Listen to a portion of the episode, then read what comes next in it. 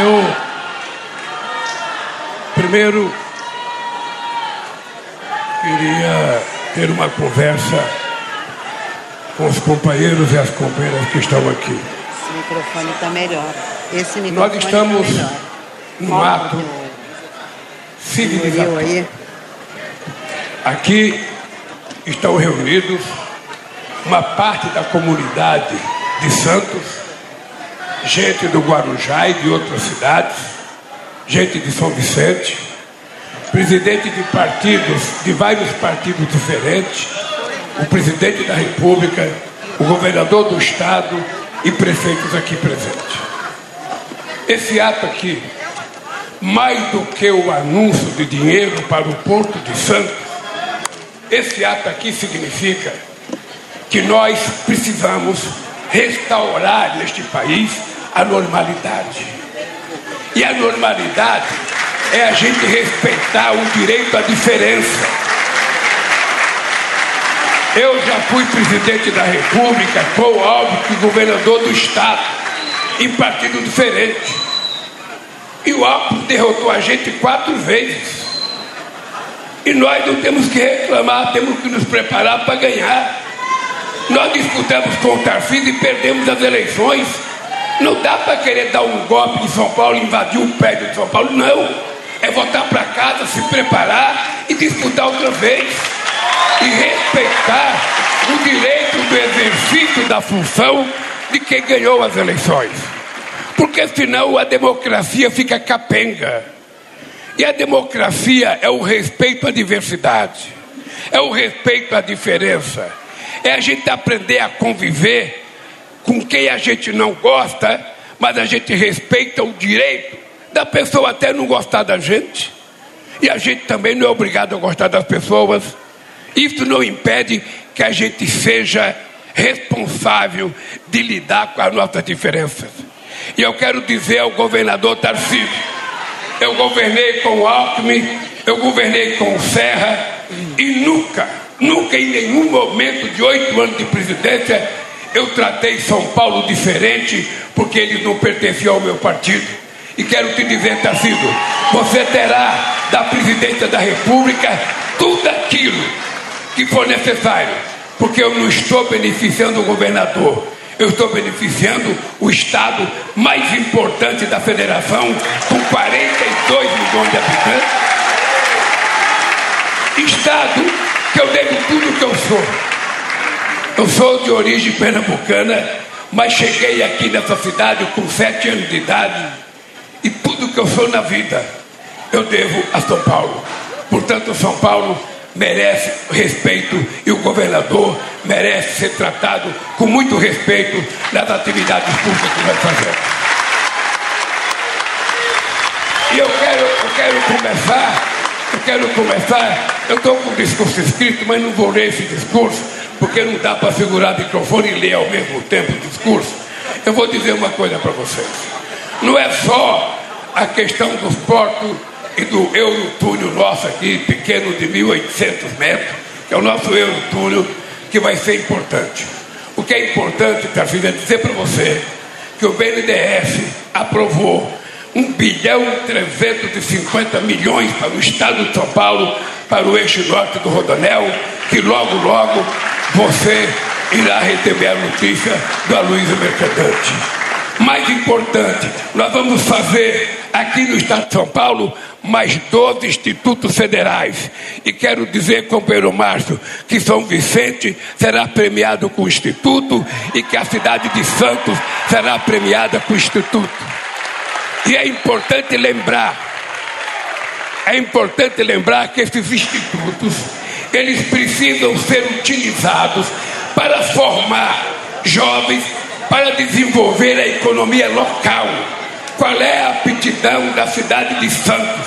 Esses jovens têm que estudar cursos que possam servir para aprimorar o crescimento econômico e o desenvolvimento tecnológico da cidade que o Instituto é criado.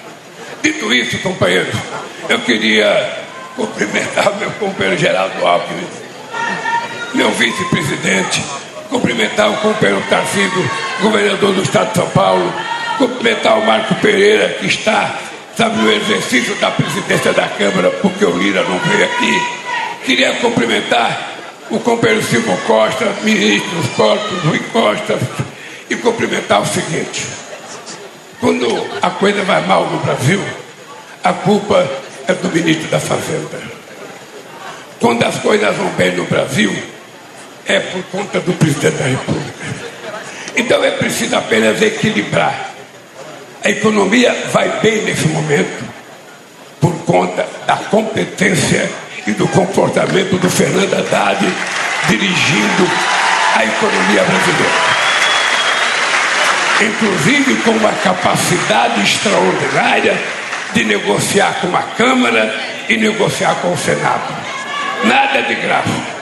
E é importante vocês saberem que o meu partido, de 513 deputados, só tem 70. Portanto, vocês imaginam a quantidade de conversa que tem que ser feita para que a gente consiga aprovar uma coisa na Câmara dos Deputados. E quero dizer para vocês que este ano aconteceu algo mais do que revolucionário. Pela primeira vez, no regime democrático, a gente consegue aprovar uma reforma tributária aprovada pela Câmara e pelo Senado, com muita conversa.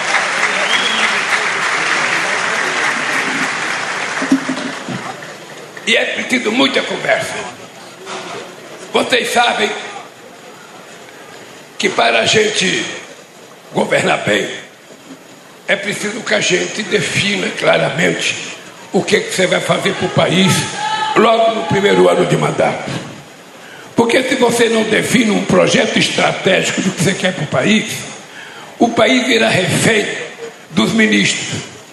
Cada ministro quer fazer a sua ponte, cada ministro quer fazer o seu porto, cada ministro quer fazer, sabe, a sua estrada, cada ministro quer fazer. Então, o governo termina se transformando num monte de obras que não tem ligação entre elas. O que é que nós fizemos?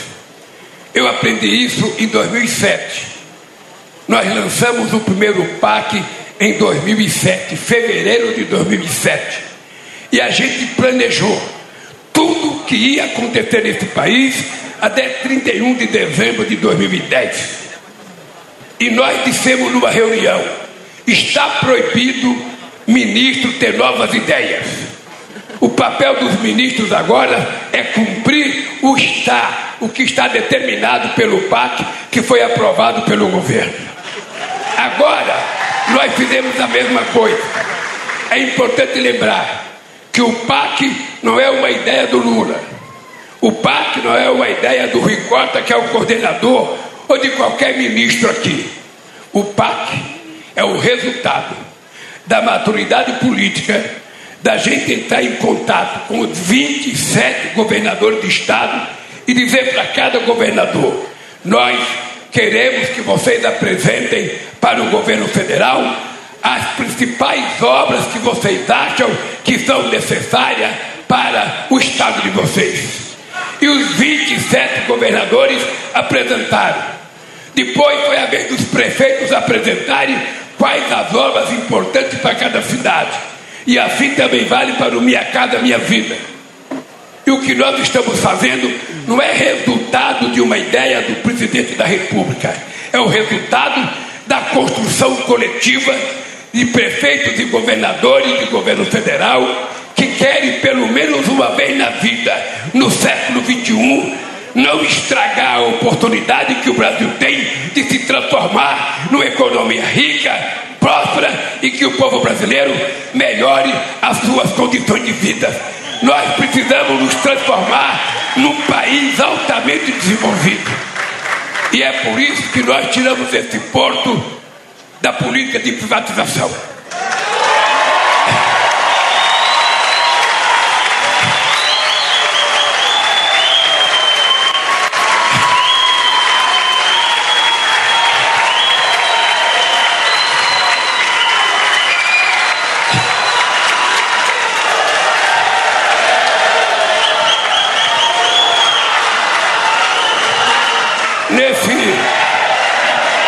nesse nosso querido Brasil,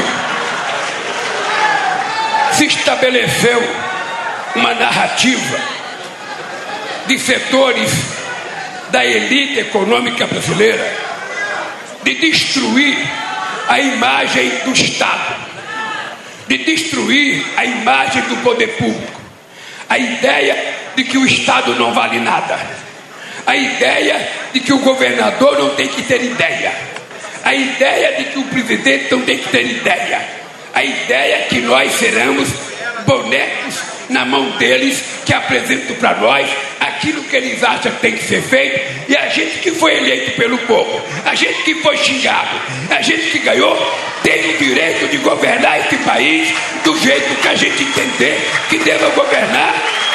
E o partido governar São Paulo e o prefeito governar a cidade. Então nós queremos provar que esse porto, com a sua autoridade portuária, vai fazer tanto ou mais do que qualquer empresário faria nesse país. Porque é o que nós queremos provar. Veja, eu era constituinte em 88, em 2088, quando a gente aprovou o SUS. O SUS apanhou nesse país como se fosse algo desprezível. As pessoas só mostravam no SUS aquilo que não funcionava. O SUS poderia salvar mil vidas num dia, ninguém se importava. Mas se tivesse uma morte no SUS, era para poder mostrar que o SUS não funcionava, porque o SUS não tem gestão, porque falta gestor, sempre inventa. O grande gestor desse país era o cara das lojas americanas, o tal do Paulo Jorge Lema, que deu um calote de quase 40 bilhões de reais nesse país, quebrando a loja dele e quebrando, quase quebrando o sistema financeiro. E depois é o poder público que não sabe governar. Então o que nós queremos provar é que se o Estado for responsável, o Estado vai fazer as coisas que tem que ser feitas. Esse túnel é necessário. E esse túnel ele fica muito caro, seja para São Paulo, seja para o governo federal, de fazer sozinho. Então, então, com muita humildade, são Paulo já tinha o um projeto, o meio ambiente já tinha aprovado.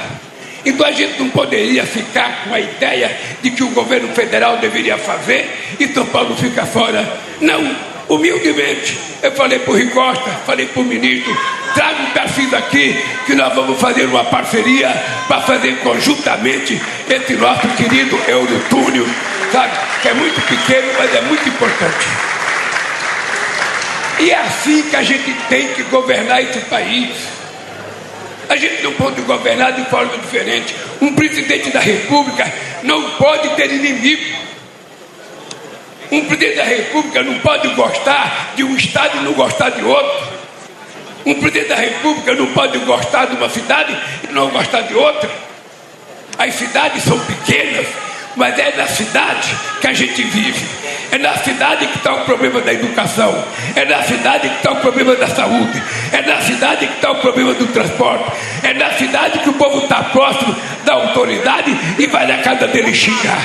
Então nós temos que tratar as cidades com muito respeito e tratar os prefeitos com muita decência. E de todos os partidos políticos. Se a gente quiser ter divergência, espera as eleições. Nas eleições, você diga o que você quer, dispute. Se ganhar, maravilhoso. Se perder, vamos lamber as nossas feridas e esperar outra oportunidade. Eu digo isso porque ninguém tem mais experiência de perder do que eu. Eu perdi o governo de São Paulo em 82 por Franco Montoro. Eu pensei que eu ia ganhar. Eu perdi. Eu perdi em 89. Eu perdi em 94. Eu perdi em 98. Nós ganhamos 2002, 2006, 2006, 2014, 2010. O Haddad quase ganhou em 2018, mas perdeu para o Bolsonaro. E eu voltei a ganhar presidente da República pela terceira vez. Aliás, o único presidente eleito pela terceira vez. Então eu não tenho, eu não tenho direito de escolher inimigos. Eu tenho a gratidão do povo brasileiro que me elegeu pela terceira vez. Quantas pessoas querem ser eleitas pela primeira vez? Eu fui pela terceira vez. Então o que eu tenho que fazer é dedicar o que eu tiver de tempo, o que eu tiver de saúde, o que eu tiver de inteligência para melhorar a vida do povo pobre desse país, na educação, na saúde, no emprego e no salário. E é por isso que eu vim aqui hoje anunciar para o Tarcísio que nós estamos juntos. Em que ele vai votar é um problema dele. Em que eu vou votar é um problema meu. Mas nós estamos juntos com o compromisso de servir o povo desse Estado e o povo brasileiro. Se vocês não sabem, o Jaciro trabalhou no DENIT, trabalhou fazendo o gasoduto a Manaus, quando eu era presidente. Eu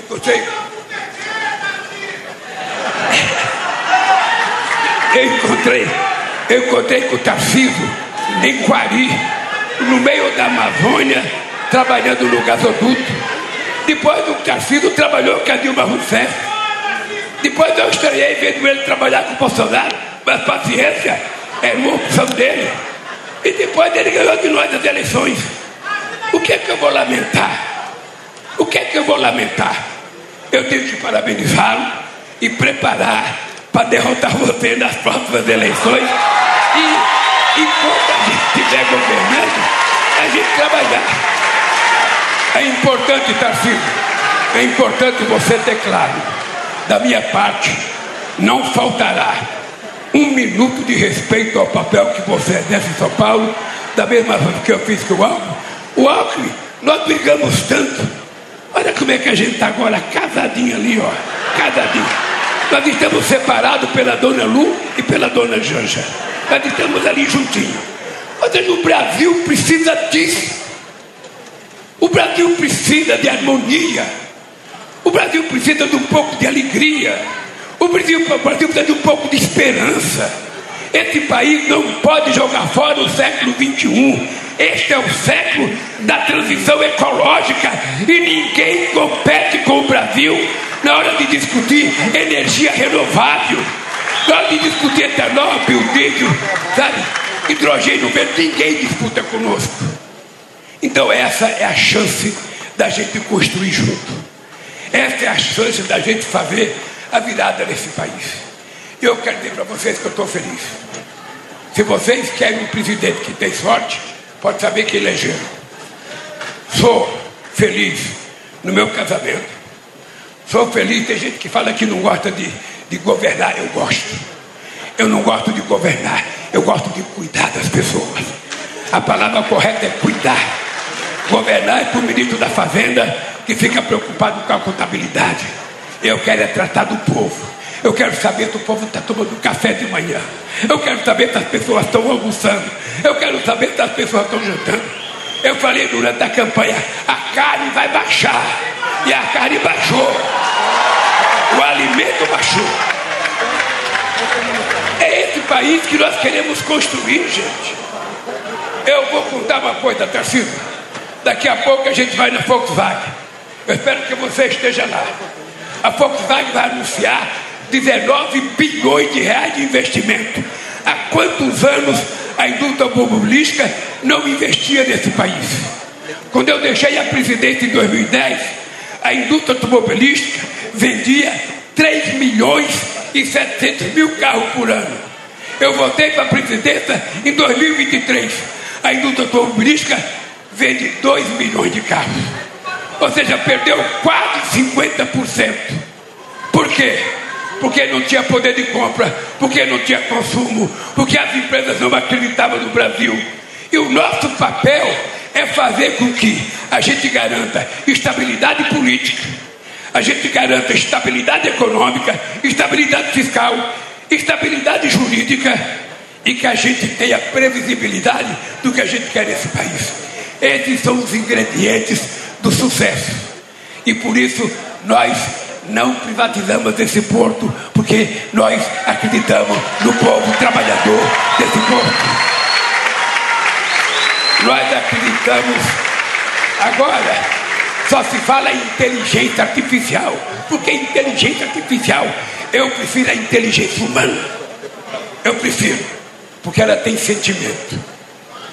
Ela pensa mais human, humanisticamente. Então, esse negócio de inteligência artificial, tá filho? Vamos devagar nisso, vamos aprender, mas vamos cuidar do nosso povo. Eu quero é o jovem na escola estudando. Nós acabamos de fazer uma lei em que a gente vai garantir para o ensino médio brasileiro uma poupança. O jovem estudante, ele vai utilizar, vai receber 200 reais por mês. No final do ano, vai ter um depósito, uma poupança para ele de mil reais. Se ele passar e ele tem que frequentar a escola 80% da presença, se ele fizer tudo isso, no ano seguinte ele vai continuar recebendo mais 200 reais por mês e no final do segundo ano mais mil reais na poupança. E se ele passar no terceiro ano, segundo ano, para o terceiro, ele vai continuar recebendo mais 200 reais por mês e mais mil na poupança. Quando terminar, se ele souber economizar, ele tem um dinheirinho para pensar o que ele vai fazer da vida. E me disseram, não, Lula, mas Vitor, o governo está gastando dinheiro, o governo está gastando. Não.